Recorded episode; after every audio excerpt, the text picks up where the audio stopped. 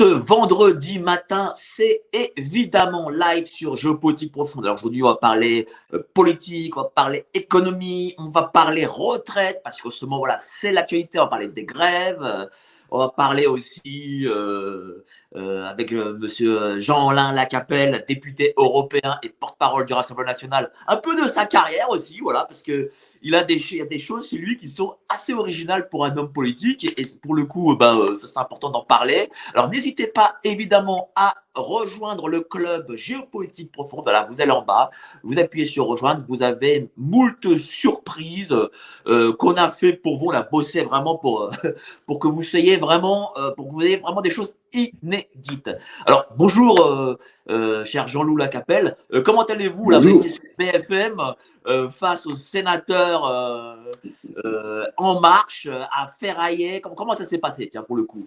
Bon, écoutez, bien évidemment, le sujet était brûlant. C'était euh, euh, le sujet relatif aux retraites. Et j'avais en face de moi, bien évidemment, quelqu'un euh, qui était cloisonné dans son idéologie, qui avait ses éléments de langage huilés.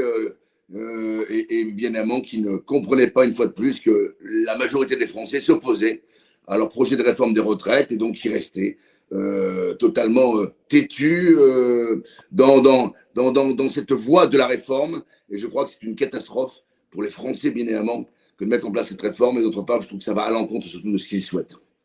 Mais vous qui êtes porte-parole et donc du coup vous êtes dans, dans, les médias quasiment tous les jours et vous débattez avec ces gens d'En Marche, comment les jugez-vous Comment les sentez-vous? Est-ce que vous, voyez, parce que vous êtes en politique depuis longtemps, euh, on sent que c'est en marche. Ils sont pas euh, comme l'ancienne génération d'hommes et femmes politiques qu'on a connus, bon, qu'on peut, peut critiquer, mais quand même qui sont d'un calibre supérieur à ce qui c'est aujourd'hui.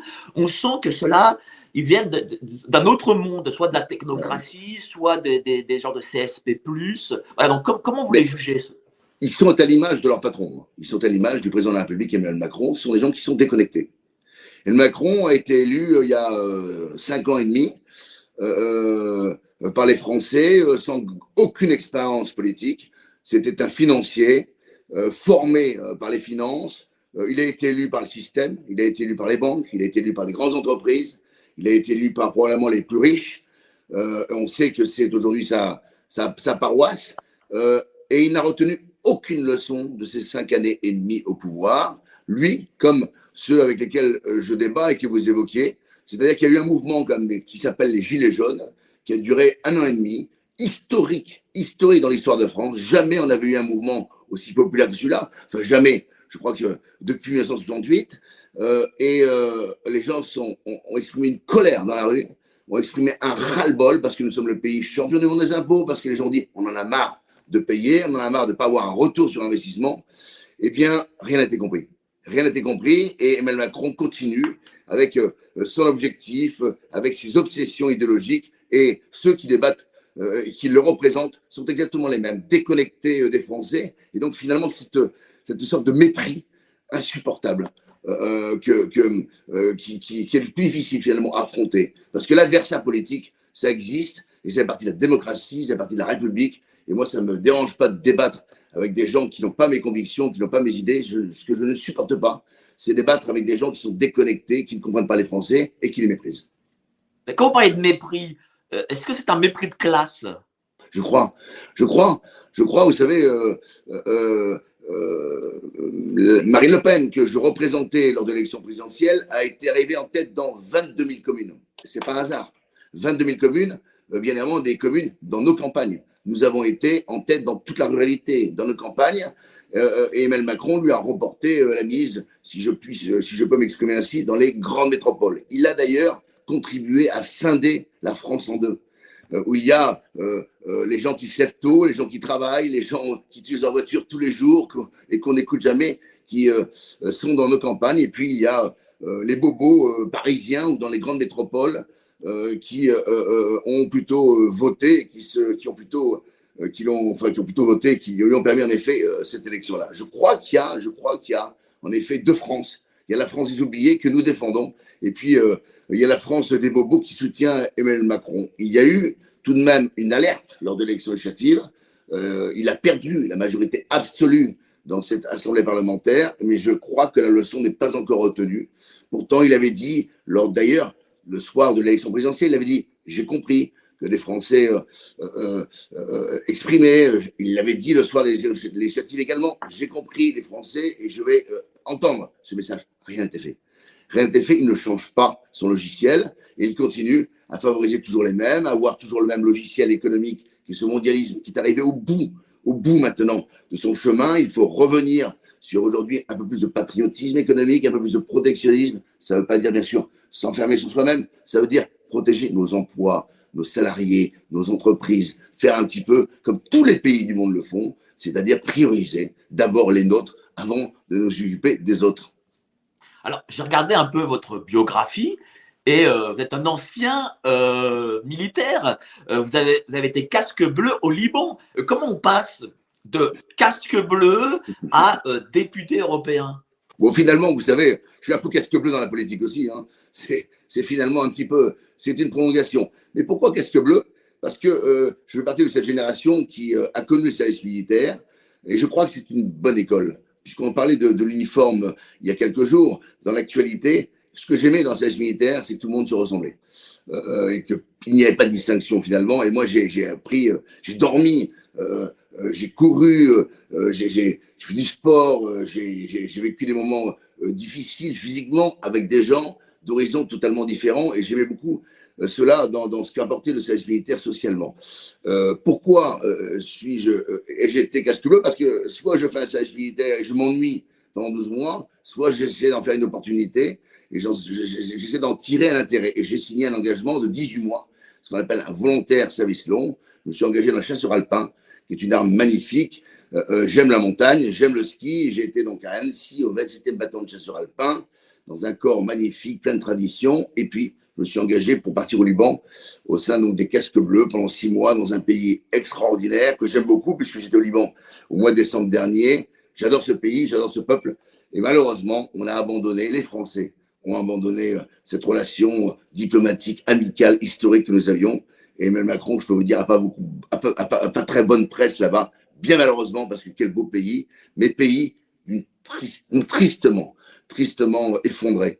Euh, effondré par, euh, euh, par la corruption, par l'immigration également syrienne. 25% de la population est, d'origine étrangère et le Liban n'arrive plus à, assumer cela, effondré par, par toutes ces communautés qui n'arrivent pas à s'entendre dans un gouvernement.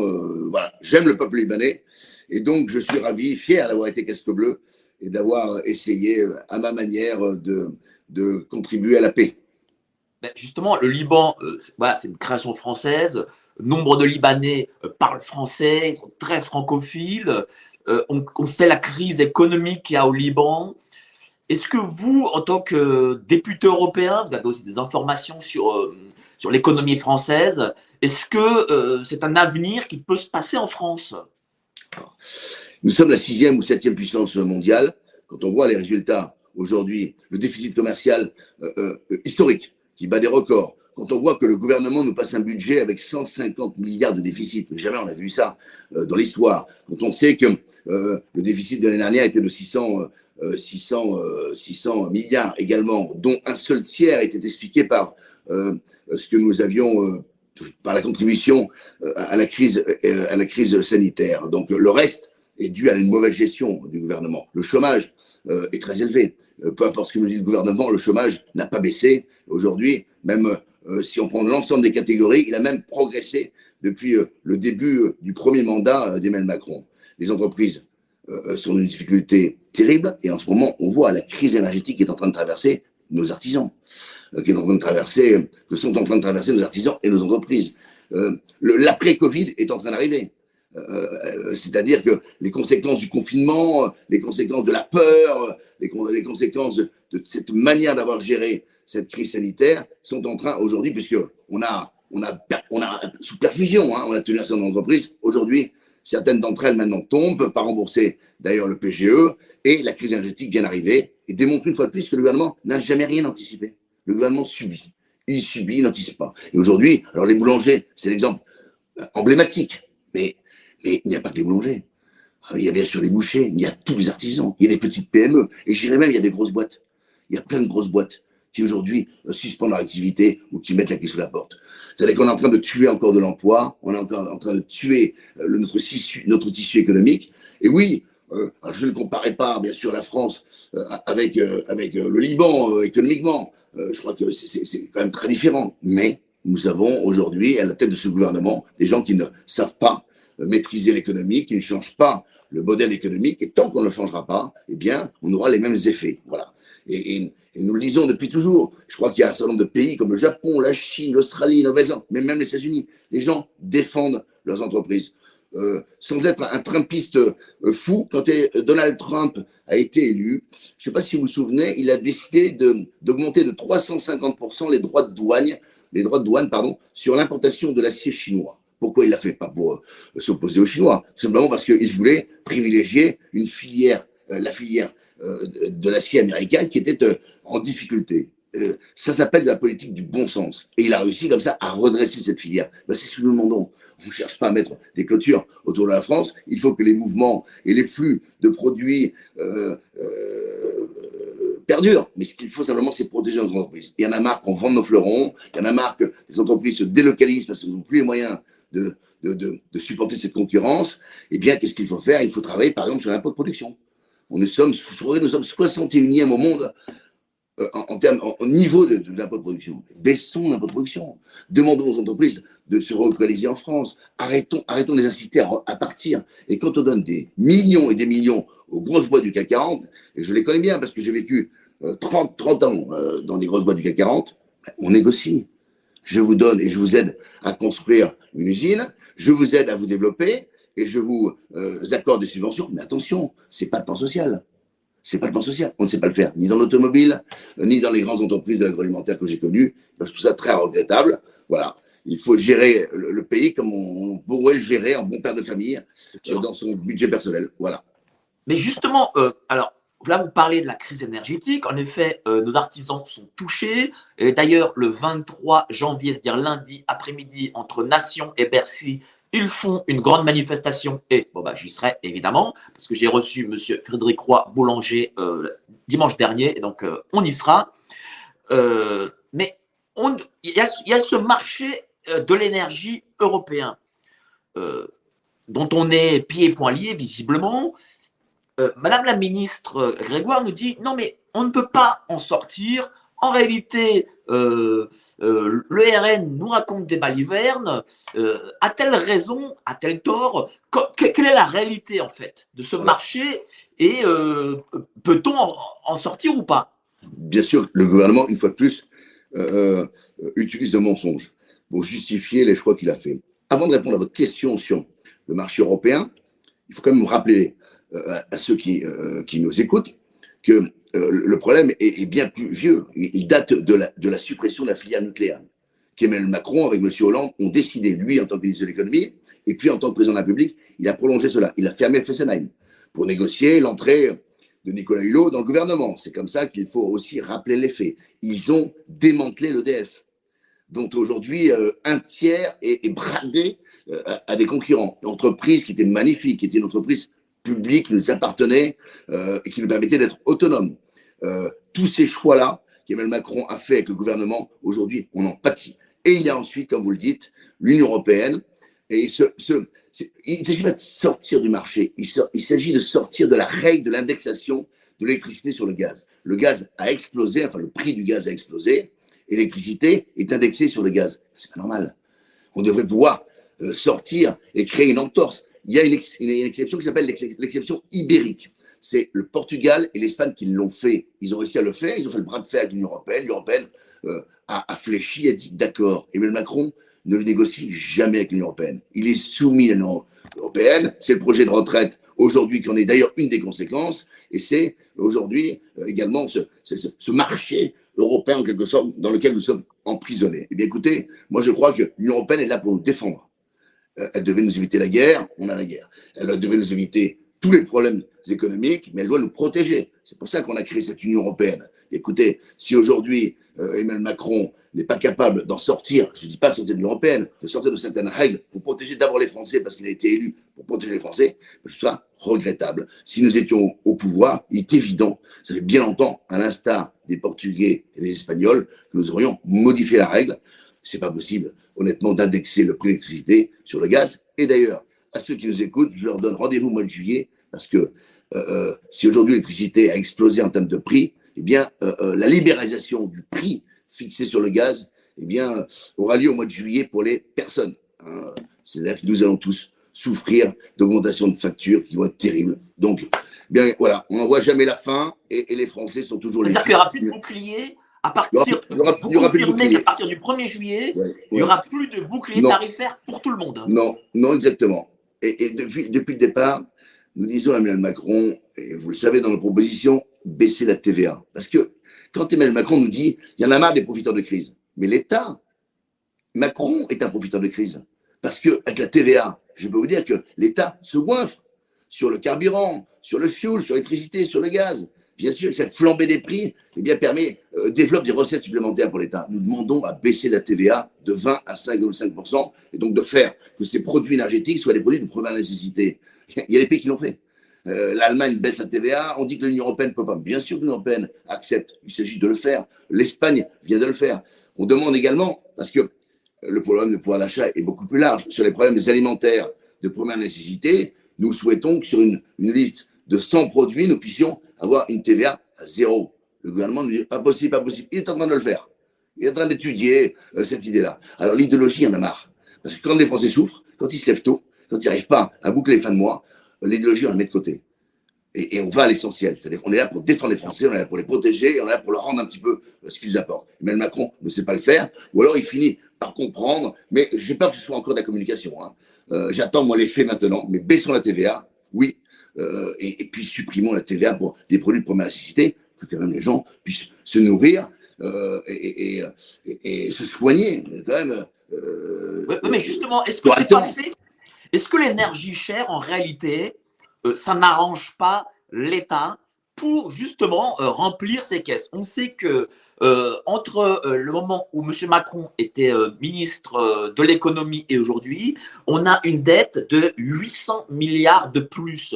Est-ce que justement, c'est pas fait exprès d'avoir cette énergie chère? Parce que, regardez, le carburant est à 1,96, il est le plus, un des plus chers d'Europe. Voilà. Donc, on sait que les taxes sont à 60%. Euh, l'électricité, d'après ce que dit Madame Grégoire, ne sera plus jamais à 42 euros du mégawattheure. Est-ce que c'est pas fait exprès? Alors, est-ce que c'est fait intentionnellement? J'espère que non. Hein. parce que sinon, ça mérite, euh, ça d'être poursuivi en justice. Hein. Euh, j'espère. Je crois que c'est. Je crois qu'il y a probablement un peu de mauvaises intentions, mais je crois qu'il y a surtout de l'incompétence de la part du gouvernement qui, en effet, comme vous le disiez, mais se coiffe avec cette, avec cette TVA notamment. 60, 60 à 65 du, du, prix du carburant va dans les poches euh, euh, de l'État. Vous le disiez, quasiment euh, l'un des pays au monde, hein, au monde, non seulement là, mais au monde, l'un des pays qui, a, qui, qui, taxe plus sur le carburant les, les, consommateurs. Mais les gens, les Français en ont marre. Et pourquoi? Je le disais, champion du monde des impôts. on est quasiment champion du monde sur les taxes également sur le carburant. Mais quand est-ce que les Français vont pouvoir récupérer un petit peu ce qu'ils font, ce qu'ils donnent?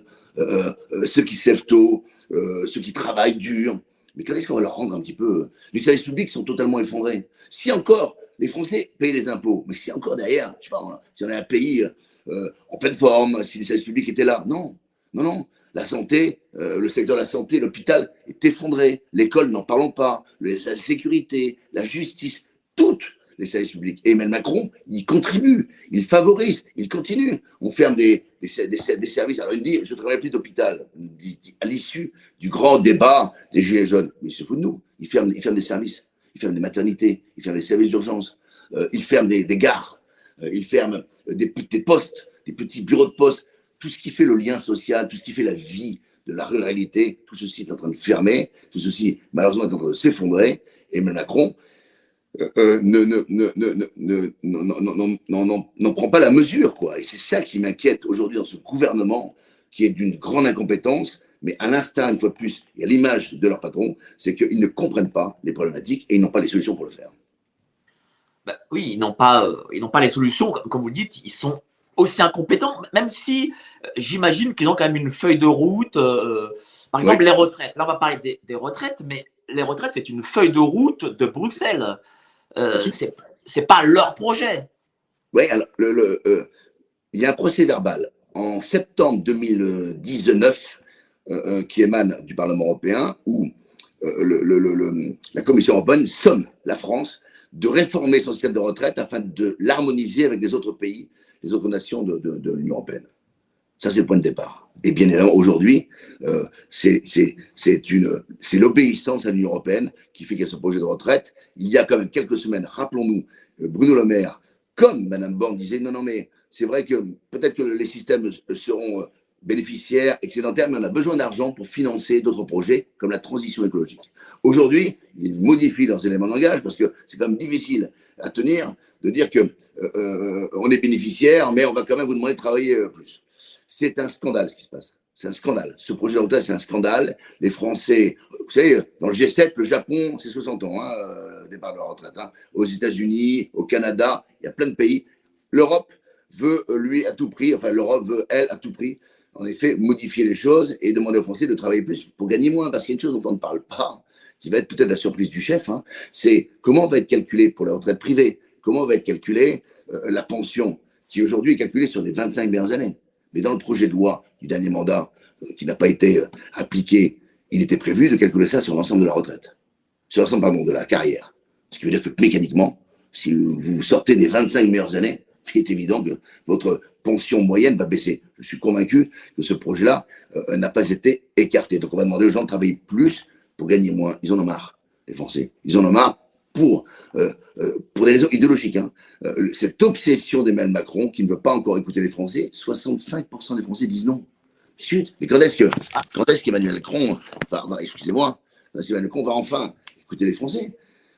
Même dans sa majorité, même dans sa majorité, ça bouge. Même certains députés qui vont sur le terrain, il n'y en a pas beaucoup chez lui, mais il y en a qui vont sur le terrain et, et qui entendent les électeurs, qui entendent les Français qui disent non, ils ne veulent pas de ce projet de retraite. Il n'y a aucune raison. C'est inapproprié, comme je le disais tout à l'heure chez votre confrère de BFM. C'est inapproprié, c'est injuste et c'est inutile. Mais est-ce que, est que si demain euh, euh, la France ne fait pas cette réforme, et je dis ça sans, être, sans être l'avocat de M. Macron, est-ce que euh, Bruxelles peut faire des, des représailles? Non, non. Parce que parce qu'un État souverain avec un président de la République souverain, euh, a la capacité euh, de résister. Les Allemands résistent. Ils prennent ce qu'ils veulent au sein de l'Union européenne et ils rejettent tout ce qu'ils ne veulent pas et tout ce qui n'est pas bon pour le peuple allemand. Je peux vous dire que là-dessus, ils ont bien raison et c'est un modèle. Ce que ne fait pas Emmanuel Macron. Ce projet, il n'a aucune raison valable. La seule raison, c'est il faut préserver le système de retraite qui est déficitaire. Non. Non. Le corps nous l'a dit, il a étudié un certain nombre scénarii. Euh, il nous avait dit que le système serait déficitaire en 2019, pardon, en 2020 et 2021. En 2020, 900 millions d'excédents. Il nous avait dit qu'il serait déficitaire. Hein. Et en 2022, euh, pardon, 21 et 2022, 3 milliards d'euros.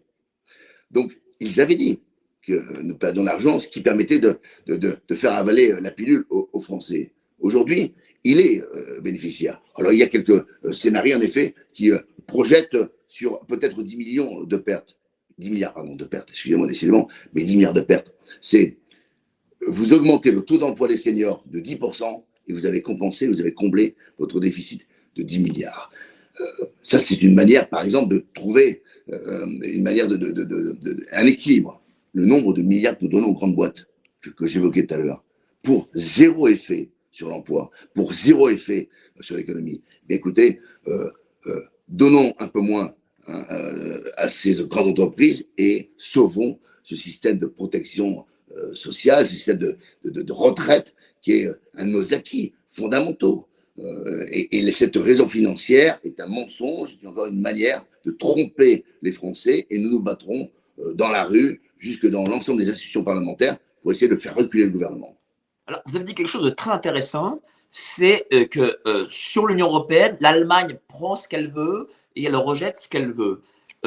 alors, alors, que beaucoup de, gens, je vous avoue, hein, au sein de la, communauté qui nous regarde, sont favorables au Frexit parce qu'ils parce qu'ils écoutent bah, les, leaders du, du, Frexit en disant voilà euh, l'Europe nous empêche ceci, cela, par exemple nous empêche les, sur les flux migratoires, nous empêche des choses sur l'économie, sur la, les TVA, ceci, le cela.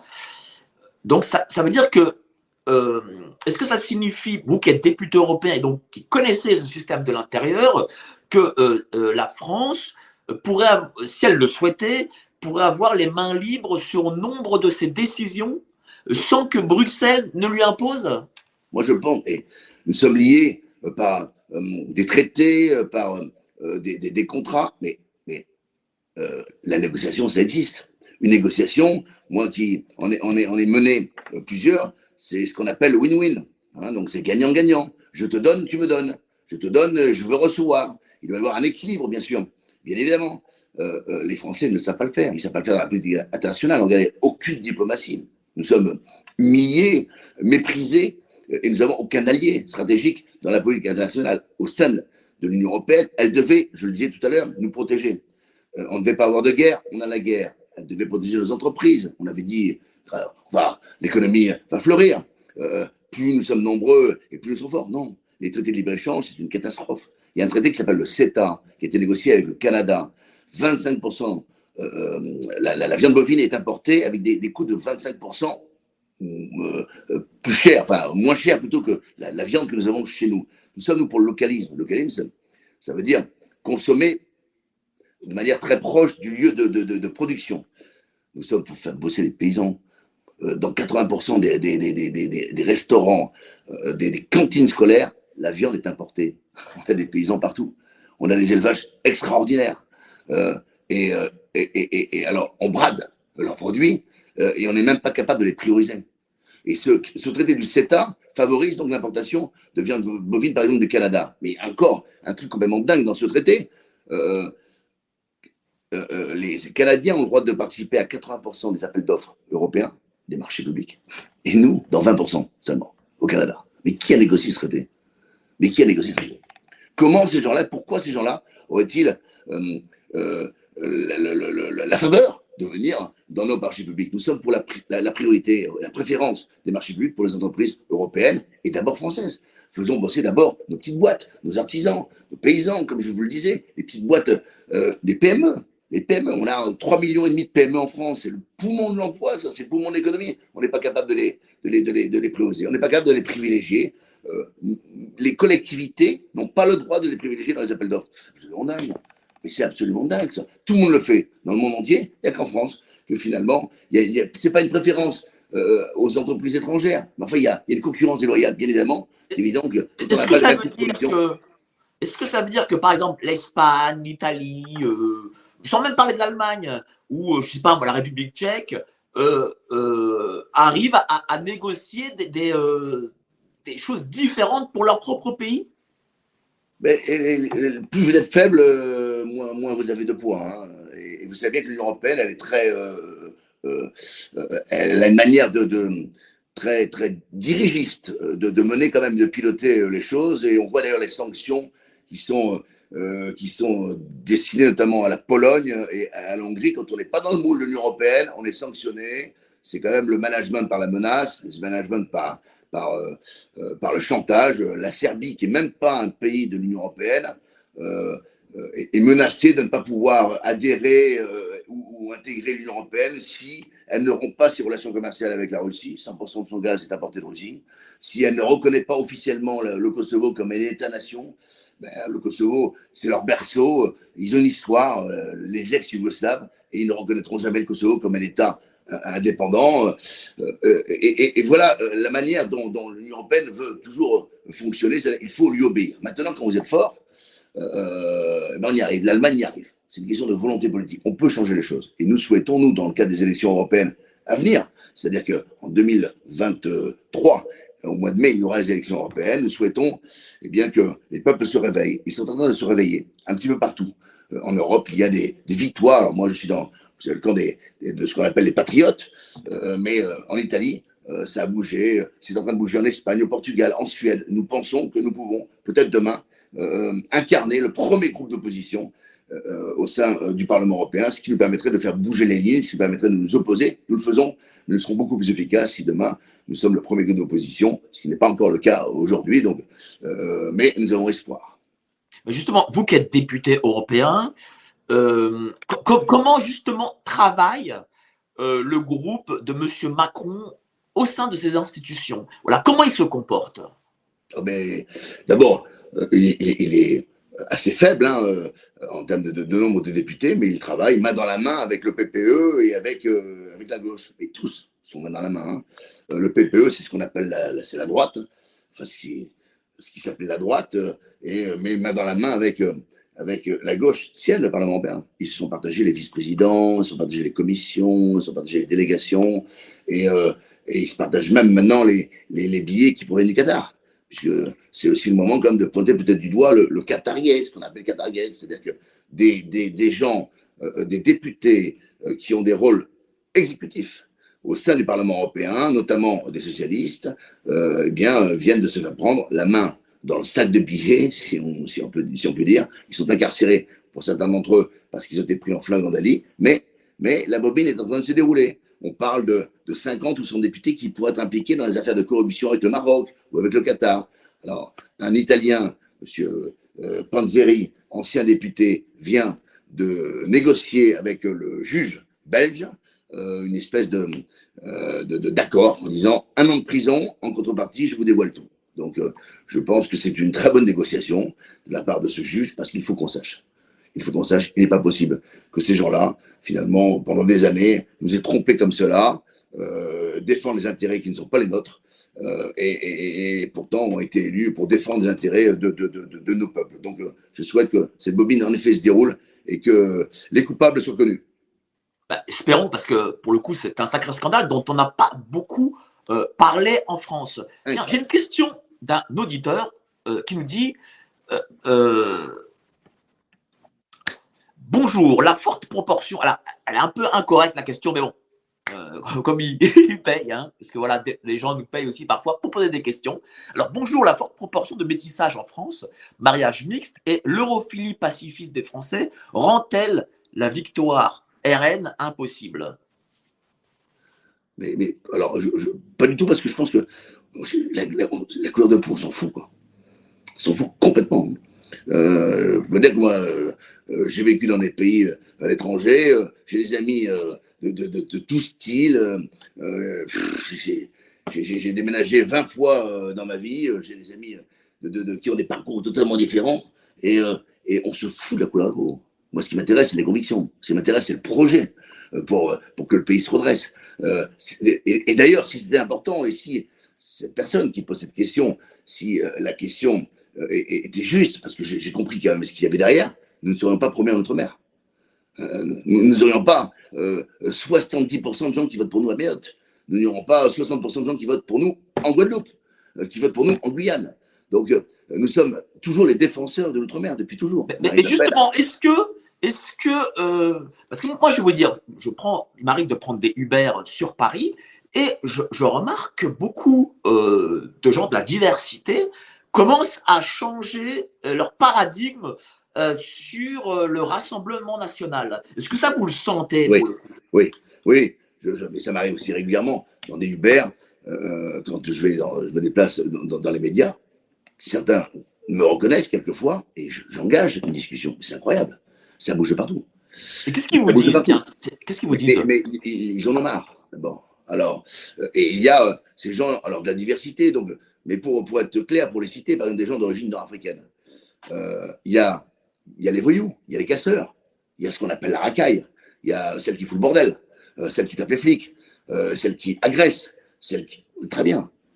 mais, mais les autres, il y a tous ceux qui sont très bien, tous ceux qui, qui sont parfaitement intégrés et qui en ont marre. Qu'on a marre de cet amalgame, qui en effet quelquefois est fait. Qu'on a marre quelquefois, qui souffrent d'ailleurs de de, de, cela, hein, parce qu'on les met quelquefois dans le.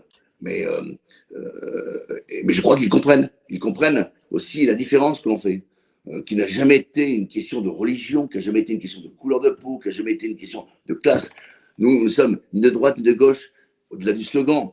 Nous sommes français et nous sommes pour les gens qui aiment la France, quels qu'ils soient, d'où qu'ils viennent. La France, elle, est escalée, quoi. La France est plurielle. Eh c'est très bien euh, que la France. C'est, euh, moi, je suis heureux. J'adore ce pays. J'adore l'outre-mer. J'adore l'outre-mer. Je viens d'outre-mer deux fois par an.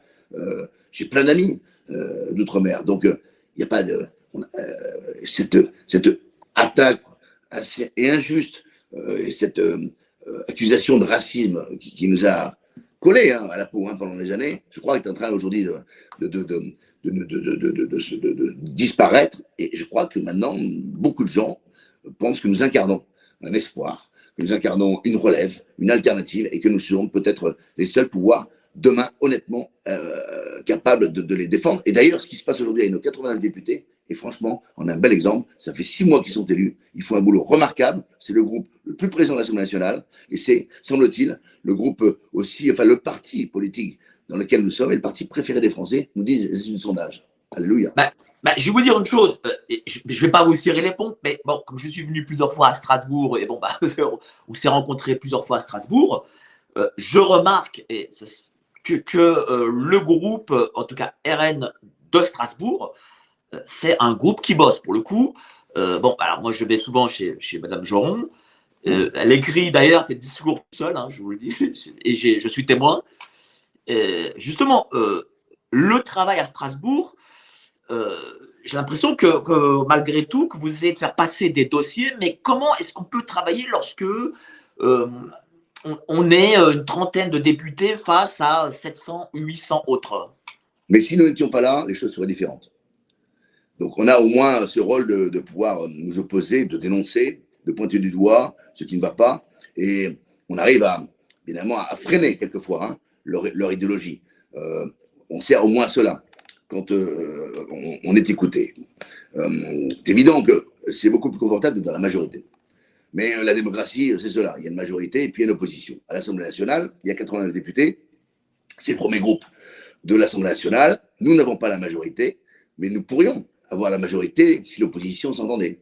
il nous arrive quelquefois avec, les NUPES, parfois, sur les sujets comme la retraite, par exemple. On arrive, on peut, on peut tout à fait s'accorder sur un sujet comme cela. Malheureusement, il y a, il y a ces, républicains qui sont ce qu'on appelle la béquille du gouvernement, en quelque sorte, qui aujourd'hui, finalement, votent quand même tout ce que dit euh, Emmanuel Macron, et qui ne jouent pas leur rôle, qui ne jouent pas leur rôle aujourd'hui euh, d'opposant. Soit ils passent avec Macron et qu'ils le disent, à ce moment-là, ben, ils changent d'étiquette, ou qu'ils rejoignent le groupe, qui fusionnent. Soit ils sont dans l'opposition, et à ce moment-là, ben, pour être dans l'opposition, il faut s'opposer.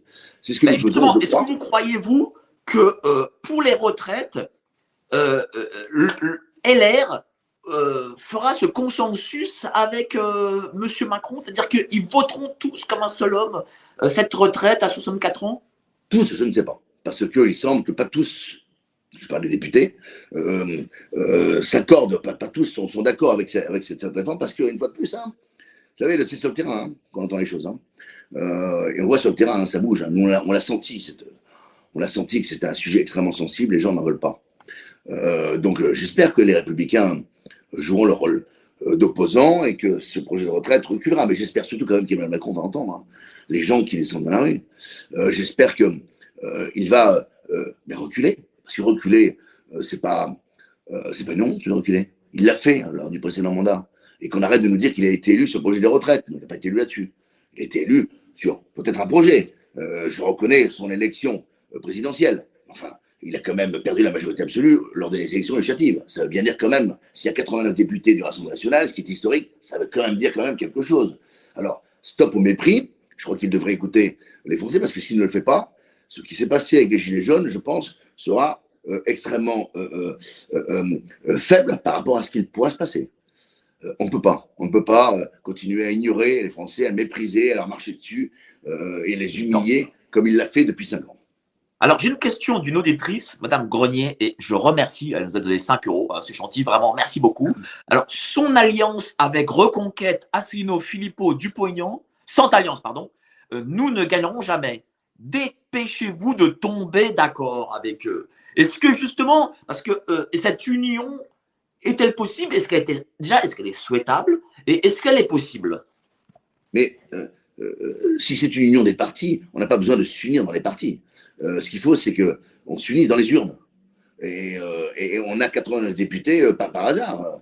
On peut très bien être chacun de son côté et, avoir des députés, parce qu'on nous avait dit, si vous ne, vous alliez pas avec Reconquête, vous n'aurez aucun député. Ben, on a 89 députés.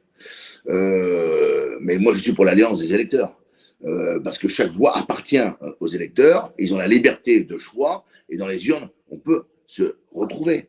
On n'a pas besoin de fusionner les partis. D'ailleurs, regardez, la majorité, c'est Horizon, c'est le Modem, c'est Renaissance, comme la NUPES, a, organisé une alliance. Mais nous sommes, les portes sont grandes ouvertes. Hein. Les grandes portes sont ouvertes. Mais quand Éric Zemmour en effet, commence sa campagne électorale a 18 mois en disant Marine Le Pen euh, n'a rien compris sur le pouvoir d'achat. Il faut qu'elle arrête d'être enfermée dans son ghetto d'ouvriers et de chômeurs. Quand il dit elle, c'est les chats, moi, c'est les livres, quand il est méprisant comme cela et quand il traite les Français d'analphabètes, moi, je crois que honnêtement, c'est pas la bonne formule et c'est pas notre manière de voir les choses. Et euh, le mépris du peuple, euh, pensant que le pouvoir d'achat, c'est la dénaturation des Français et que les Français ne pensent qu'à chose, c'est l'immigration. Oui, l'immigration est une problématique. On l'a toujours dénoncé depuis 40 ans, mais le pouvoir d'achat, c'est aujourd'hui le problème central des Français. Et, quand euh, il ne comprend pas cela, c'est vrai que c'est un petit peu compliqué quand même demain de se projeter. Euh, il, est pour la retraite à 62 ans. Éric Zemmour est pour le projet de retraite. Mais si demain on s'allie avec Éric Zemmour, mais qu'est-ce qu'on fait sur les retraites? On lui dit on est, oui, on, mais les Français qui ont voté pour nous, vous, vous nous trahissez. Vous nous trahissez. Donc, euh, je, ne crois pas dans cette alliance d'appareils, de partis. En revanche, euh, retrouvons-nous, euh, bien sûr, retrouvons-nous dans les urnes, et c'est ce que les Français, je crois, ont déjà su faire, et ce qu'ils feront de nouveau. C'est-à-dire que cette union des droites, enfin, moi, j'en ai entendu parler à l'époque quand j'avais 18, 20 ans. voilà. Moi, je viens bon, du RPR, de chez Sarko, bah, ça, vous le savez. on avait souvent à l'époque parlé d'union des droites. Est-ce que ce n'est pas un concept moi je pense, hein, euh, un peu désuet pour le coup? Je crois que c'est totalement obsolète. Euh, moi, en 98, je me souviens, je connais les affiches, c'était ni droite ni gauche français. Euh, et, en fait, c'est d'actualité. Il n'y a plus, la droite et la gauche n'existent plus. Quand les républicains font 4% ou 5%, les socialistes pareil, il n'y a plus de droite et de gauche d'ailleurs. Je crois qu'il y, a un clivage autour de Macron, il y en a un autre autour de, Marine Le Pen ou de l'Assemblée nationale. Euh, mais, on le voit bien d'ailleurs, euh, dans, les urnes, c'est comme ça que ça finit par se faire. Euh, et c'est le modèle du mondialisme, hein, tout va, où on ouvre tout. Et puis un modèle plus protectionniste, plus populaire, qui est celui qu'incarne Marine Le Pen. Donc, l'union des droites, j'aime pas ce mot-là, parce que c'est sélectif et c'est exclusif. Ça veut dire qu'en fait, on n'a pas le droit de s'unir avec la gauche quand on dit l'union des droites. Mais non, mais, le Parti communiste n'existe plus, mais parce que, parce que nous l'avons tué. Le, premier parti français populaire, euh, ouvrier, euh, c'est l'Assemblée nationale. Le premier parti des employés, euh, c'est l'Assemblée nationale. Donc moi, je suis contre cette union des droites, parce que ça veut dire aller dans le Pas-de-Calais, dites l'union des droites, ils vous disent dehors, hein, monsieur. Hein. Donc si dans certains salons, l'union des droites est une formule qui, qui, fait du, qui fait plaisir, moi, je, n'aime pas cette expression-là, je suis pour l'union des Français. Je suis pour un projet politique. Est-ce que ça veut dire qu'en fait, le climat aujourd'hui c'est euh, les euh, progressistes, mondialistes, tout ce monde-là, euh, face à des patriotes, voilà, peut-être peut-être un peu plus, alors je sais pas si on peut dire conservateurs, mais bon, qui peut-être plus qui sont qui sont plus dans l'enracinement. voilà, est-ce que c'est ces deux mondes-là en fait je, crois même. je pense, je pense que ce clivage euh, mais euh, regardez un peu les élections, euh, même rappelez-vous l'élection de Donald Trump, beaucoup de démocrates avaient voté pour lui. Le peuple américain a voté Donald Trump.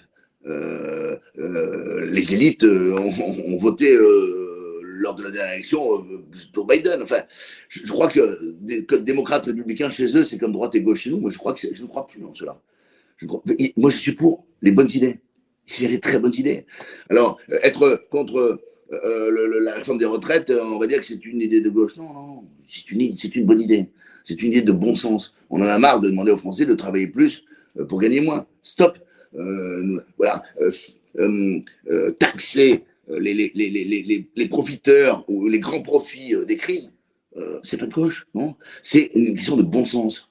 Voilà.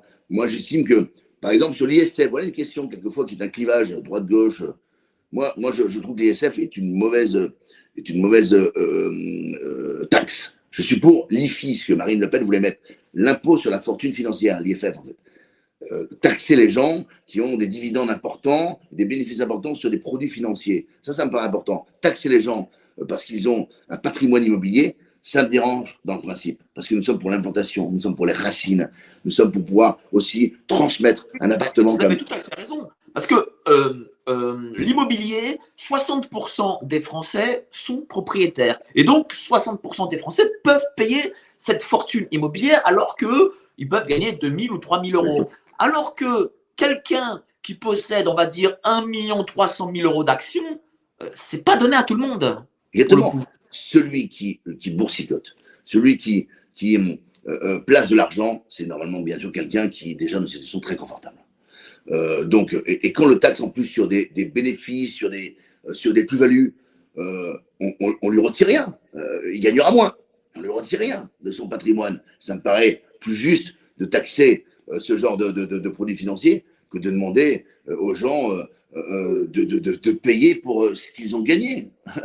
Euh, à la sueur de, de, leur travail. Mais de la même manière on pourrait parler des droits de, succession. Mais comment est-ce normal que quelqu'un qui a sa PME, sa, boîte, son, son, entreprise ou un appartement, mais, mais euh, doivent payer 40 euh, à 60% de, de, droits de succession? Mais c'est admissible. Mais moi, si j'ai une maison, j'aimerais la donner à mes enfants. Alors j'ai quatre enfants, c'est compliqué.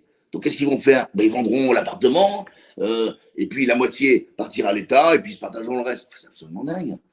C'est absolument dingue d'avoir euh, travaillé, d'avoir acheté euh, un appartement et de ne pas pouvoir le transmettre. Donc il y a des choses qui sont... voilà, moi je suis pour le bon sens. Donc la droite et la gauche n'est propriétaire de rien du tout. je suis pour un modèle voilà, qui aille dans le sens voilà, de, qui dans le sens des intérêts des Français qui les protègent. Point. Ils donnent assez à l'État par leurs impôts pour qu'on puisse leur rendre un petit peu. Mais après, euh, vous savez que euh, en 5ème République, sachant qu'il y a deux tours euh, pour gagner dans les présidentielles, malheureusement, il faut toujours un moment pour ce second tour qu'un autre parti appelle à voter Madame Le Pen et Rassemblement National. Donc, comment faire du coup pour que, qu'est-ce qui manque du coup au Rassemblement National pour pour justement gagner cette présidentielle? Mais euh, vous savez, on a gagné, en 5 ans, on a gagné 10 points. Hein. Euh, on est passé de, 3, on va dire, 33 à 43. Hein.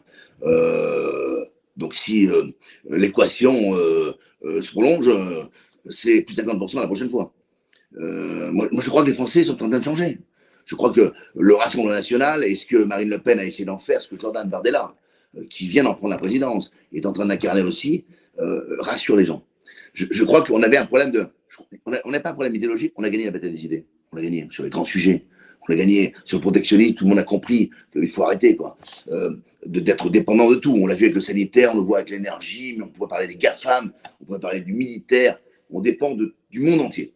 Euh, et je crois que sur le protectionnisme, les gens nous ont compris. Ce sujet comme l'immigration, ces gens, les problèmes de sécurité, les gens nous ont compris également. Je crois qu'on a toujours dénoncé les bonnes choses. Eh bien, euh, on avait un problème, je crois, de crédibilité. Euh, est-ce que vous êtes capable de gouverner? Avez-vous des gens suffisamment compétents pour gouverner? Ben oui, on a 89 députés. Et euh, oui, la, présidente de l'Assemblée nationale, hein, hier ou avant-hier, euh, disait, franchement, ils, bossent, ils sont présents, ils sont compétents. Ben écoutez, quelle louange Et on a des super députés. Et on a de très bons députés au Parlement européen aussi. Et comme on a de très bons cadres au sein de l'Assemblée nationale, je crois que Jordan et Marine jouent un, un super binôme. Marine, Marine pilote son groupe et elle, le fait à merveille, ce groupe à l'Assemblée nationale, et Jordan à la présidence de ce mouvement qui rayonne et qui, qui, qui transperce les clivages, les catégories euh, et les classes sociales.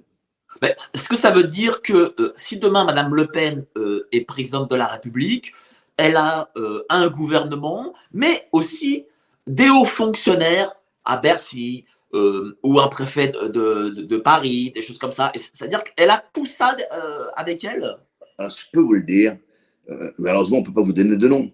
Euh, euh, le jour où il y a une fuite sur, sur un préfet qui nous aidait, qui nourrissait un petit peu dans des réunions privées, le jour où ça s'est su, le jour où il était, entre guillemets, balancé, mais il était, il était mis, au placard. Il nous a rejoint aujourd'hui, c'est Christophe B, qui était préfet, euh, qui a été préfet de l'Aube et préfet de la Dordogne.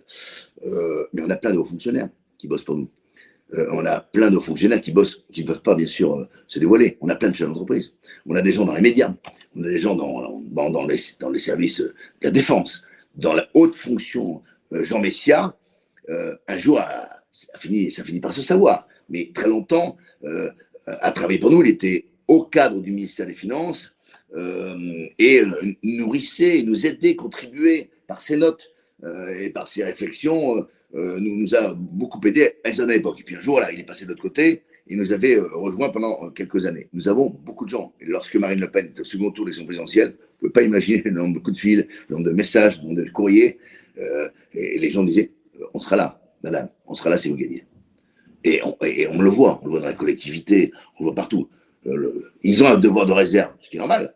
Ils travaillent aujourd'hui pour la majorité, au service de, des gens qui, nous gouvernent. Et c'est normal. Ils ont cette discipline. Et, on ne peut pas leur reprocher. Je peux vous dire que le jour où ça changera de pouvoir, croyez-moi qu'ils seront avec nous. Oui, c'est-à-dire que ce ne sera pas. Parce que rappelez-vous, euh, En Marche, en 2017, euh, pour avoir un groupe majoritaire, ils ont, euh, ils ont fait, rappelez-vous, des castings sur Internet où ils demandaient ah ben, au tout venant, voulez-vous être mais, mais, chez nous? Mais Emmanuel Macron est sorti, sorti de, de Rothschild. Hein, voilà. Il sort de là, euh, il est poussé, euh, je vous le disais, les finances, les médias, le système, les banques, euh, voilà. et il est, il est élu.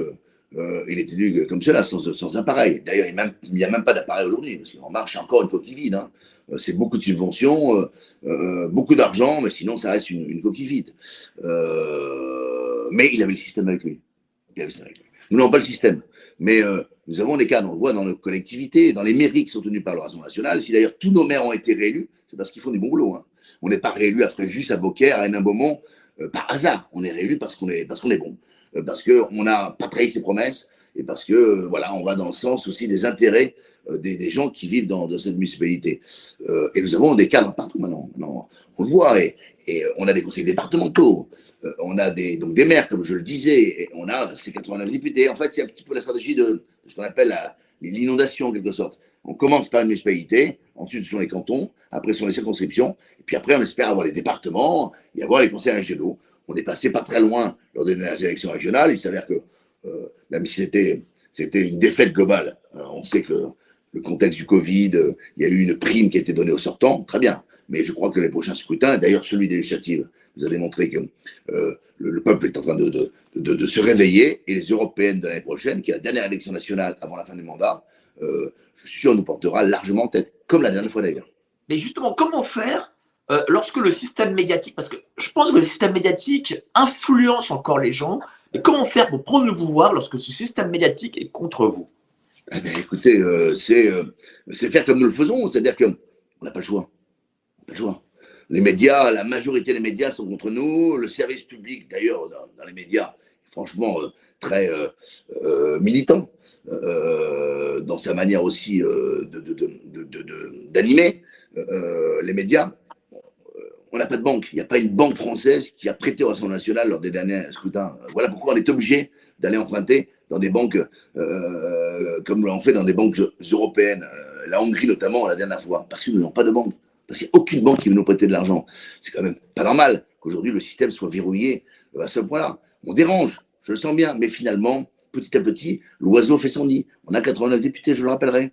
Euh, Marine Le Pen recueille 43% lors des dernières élections présidentielles. Moi, je vois des gens aujourd'hui qui n'ont pas voté pour Marine Le Pen au second tour et qui me disent maintenant je le ferai. Euh, je crois que ça bouge. On ne déçoit pas. Ceux qui ont voté pour nous ne sont pas déçus, semble-t-il. donc vont, j'espère, continuer à, nous renouveler leur confiance c'est à nous de convaincre les 7% qui nous manquent. Il faut 50% et une voix pour demain euh, gouverner euh, le pays au plus haut niveau. Eh bien écoutez, moi je crois qu'on n'en est pas loin. On n'en est pas loin parce que si nous avions aussi des modes de scrutin pour l'initiative, par exemple, comme la proportionnelle, qui est présente dans tous les pays d'Europe, tous les pays d'Europe, le seul pays qui pas proportionnelle, dingue, qui se dit le pays des droits de l'homme, de la démocratie, c'est la France. Si nous avions la proportionnelle, nous serions au pouvoir sur pouvoir, parce que nous aurions, euh, grâce à la proportionnelle, une majorité euh, parlementaire, et nous serions peut-être aujourd'hui euh, aux mains, enfin, au règne du gouvernement, peut-être.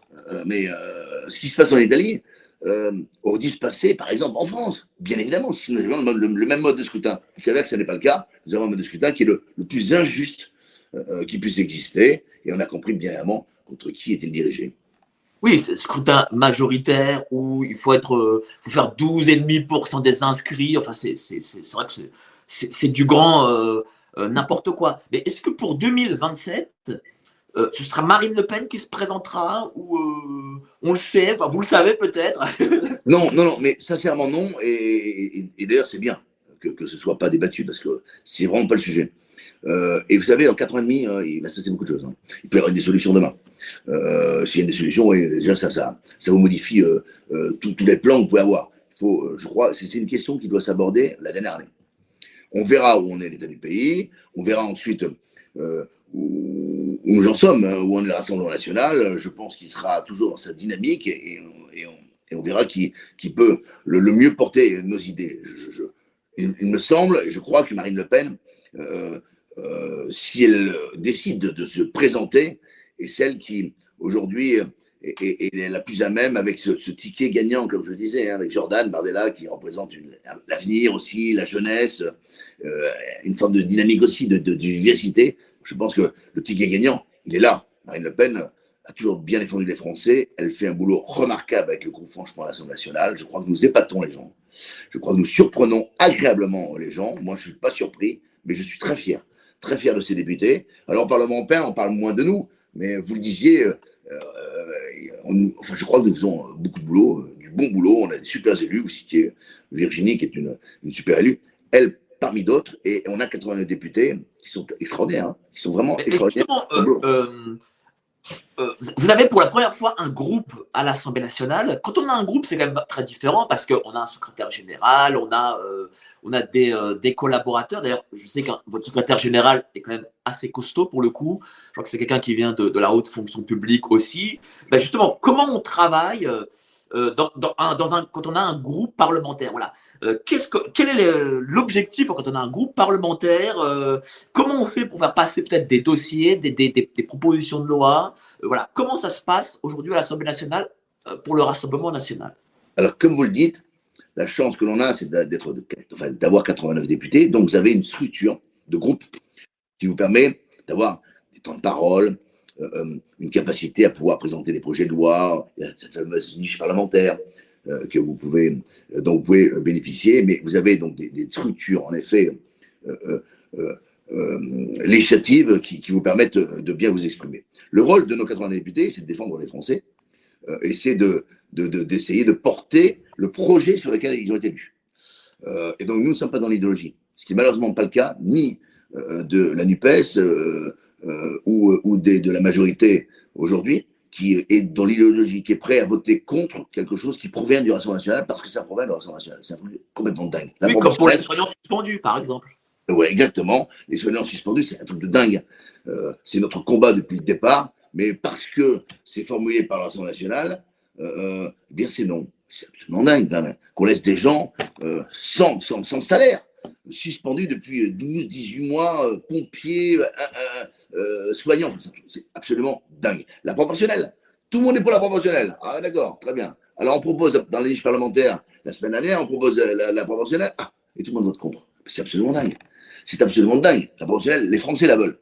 Bon, et donc, nous, nous ne sommes pas dans ce schéma-là. Nous sommes, nous sommes là pour proposer, et donc pour voter les choses qui sont bien, d'où qu'elles viennent. Et on l'a déjà démontré, pour amender ce qui est imparfait, et pour nous opposer à ce qui n'est pas bon pour les Français. C'est aussi simple que cela. C'est le rôle d'un élu, euh, d'un élu euh, cohérent euh, et honnête. malheureusement, là, on, est trop dans l'idéologie et on fait passer, on fait primer l'idéologie par rapport au pragmatisme de la part de ces parlementaires. Ça fait 40 ans que les gens ont marre de ces gens qui, fonctionnent comme cela. Eh écoutez, je crois que la leçon n'est pas encore totalement retenue. justement, alors, vous avez voté la motion de censure de la NUP. Malheureusement, elle n'est pas passée, cette motion de censure. Est-ce que vous pensez que à terme, euh, vous arriverez à mettre malgré tout, peut-être dans un an, dans deux ans, en minorité le gouvernement? Mais il le faudra bien. Mais il va falloir que les républicains choisissent leur camp. Mais qu'est-ce qu'ils vous disent, ces républicains? Est-ce que certains, à la buvette, vous disent oui, euh, oui. bon, pour l'instant, on ne peut pas, mais. Bien sûr, ils sont divisés. Ils sont divisés. Mais on, ils sont divisés, ils sont euh, très faibles. Ils sont affaiblis dans l'électorat, ils sont affaiblis dans leur parti politique, ils sont affaiblis dans les institutions parlementaires, puisqu'ils ont quand même beaucoup moins de députés qu'ils n'ont pu en avoir. Il va falloir qu'ils fassent un choix maintenant. Et s'ils sont du côté de Macron, ou est-ce qu'ils ont un projet, une colonne vertébrale, une doctrine euh, différente euh, qui euh, leur permettra de se distinguer? Je crois qu'aujourd'hui, ils sont plutôt du côté de Macron, puisqu'ils votent comme Macron. écoutez, voilà, les Français leur donneront pas une, nouvelle chance. Hein, donc, ils disparaîtront s'ils continuent à voter comme Macron et s'ils jouent leur rôle d'opposant mais ils ont encore peut-être une chance de survie. Mais ça me paraît quand même assez compliqué. D'ailleurs, c'est de la même manière, c'est ce qui se passe au Parlement européen. Hein. Ils sont tous euh, main dans la main à voter euh, les mêmes directives et à voter le même projet euh, politique qui est contraire, je le dis une fois de plus, aux intérêts des peuples et des nations européennes. Et, même avec l'arrivée de M. Ciotti, Ciotti à la présidence des Républicains, il ne peut pas y avoir de rapprochement. Bah, Ciotti qui a appelé à voter pour le, président de la région PACA, dont j'ai oublié le nom, euh, lui-même qui a rejoint Emmanuel Macron. Enfin bon, Ciotti, c'est du cinéma. Hein.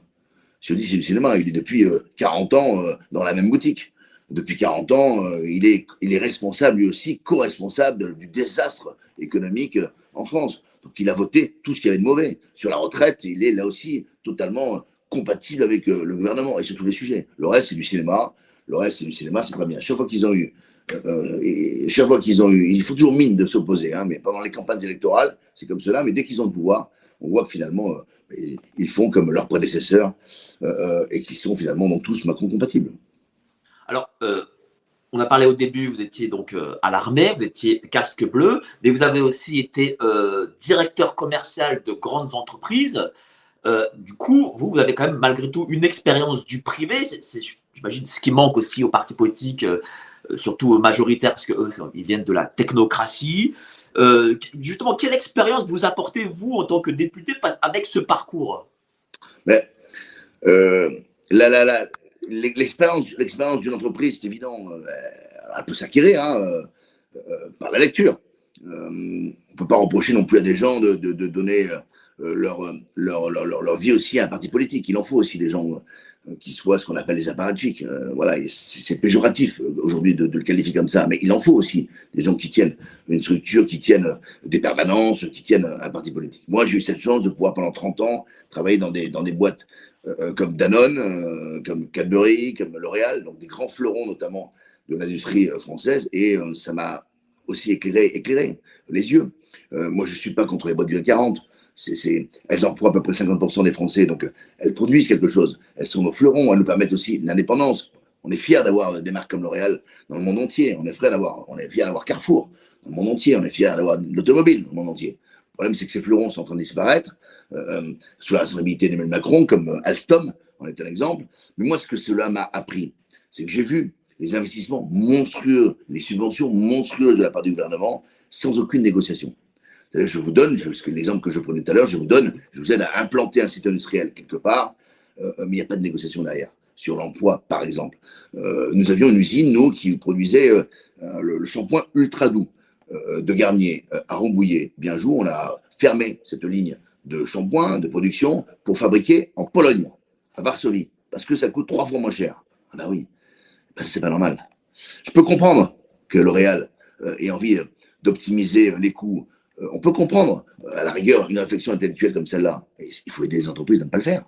Il faut les inciter, il faut baisser les impôts de production, il faut arrêter cette concurrence déloyale à laquelle ils sont livrés euh, et à laquelle ils ne peuvent pas euh, concurrencer avec des grands comme Procter Gamble, qui sont des grands, des, grands acteurs de, la concurrence, par exemple, de L'Oréal. Moi, je peux comprendre qu'ils essaient ensuite, en termes de compétition, de tirer un petit peu les prix, ce qui est bien aussi pour les Français, ça permet d'acheter les shampoings moins chers. Mais ce qu'il faudrait, c'est faire les choses différemment, dans un vertueux. Baissons leurs impôts. Permettons aux Français, euh, aux entreprises françaises de garder leurs usines en France, ce qui permettrait de développer l'emploi et de ne pas avoir 6 millions de chômeurs comme c'est le cas aujourd'hui. Mais dites-moi, euh, tiens, on va faire un peu de politique fiction. Euh, si vous étiez ministre, à quel poste vous seriez ou vous, vous, verrez? Moi, je serais ambassadeur au Liban.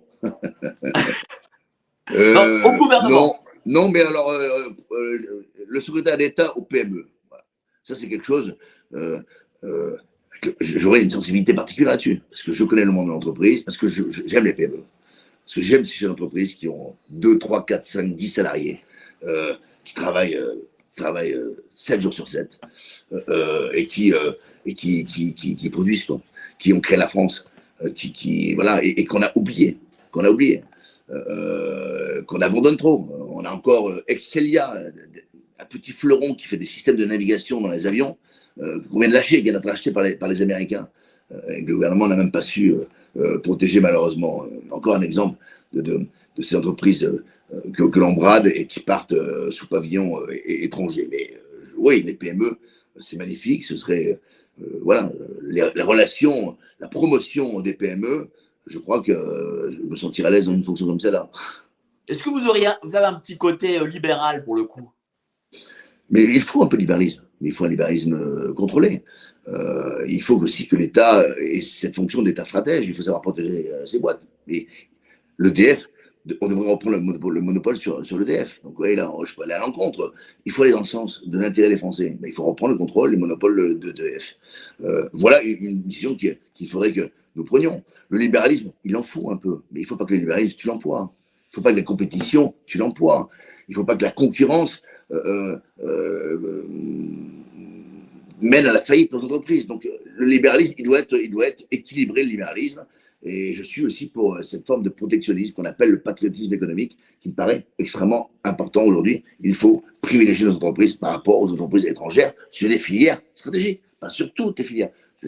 Et l'agriculture, par exemple, sur l'agriculture, on ne peut pas être dépendant en permanence de, de, filières, de filières étrangères.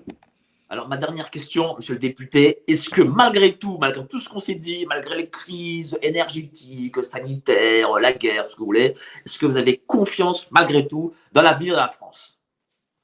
Oui, euh, mais euh, j'ai confiance dans le, projet que, nous pouvons incarner. Euh, donc, trouver ça facile à exprimer, mais, mais, mais je crois qu'on a les solutions. Parce que nos solutions, on ne les a pas inventées, elles, s'appliquent ailleurs. Le protectionnisme ou le patriotisme économique dont je vous parlais, mais il se pratique au Japon, il se pratique en, Nouvelle-Zélande, il se pratique aux États-Unis, il se pratique en Grande-Bretagne, il se pratique partout. Et ça fonctionne extrêmement bien. Il n'y a que chez nous. Euh, il n'y a que chez nous que euh, ça devient, ça devient un gros mot. Je crois que sur les sujets comme l'immigration, sur les sujets comme les problèmes d'insécurité, sur les problèmes de justice, sur les, les grands sujets régaliens, je crois que nous avons des solutions et que nous sommes capables d'inverser bien avant les choses. Je ne suis pas fataliste. Euh, la situation est, grave parce que nous, traversons des multiples crises sociales, économiques, je le disais, sanitaires, énergétiques, j'irais même identitaires, parce qu'on a un vrai problème aussi dans l'identité française. Il faut que tout ceci euh, soit corrigé avec un projet euh, qui, je crois, celui que nous portons, qui, je crois, incarnera le pouvoir et l'alternance de demain. Merci beaucoup, monsieur le député. Euh, bon, on a passé 1h10 ensemble. Alors, euh, n'hésitez pas à aller sur le site Géopolitique Profonde, qui est aussi un site d'économie. Vous y apprendrez euh, nombre de choses sur l'économie, sur les investissements. Hein, c'est important. En tout cas, merci encore à vous, monsieur le député. Et j'espère vous revoir très vite à Strasbourg. Hein, Avec grand plaisir. Merci beaucoup. Merci. Allez, au revoir.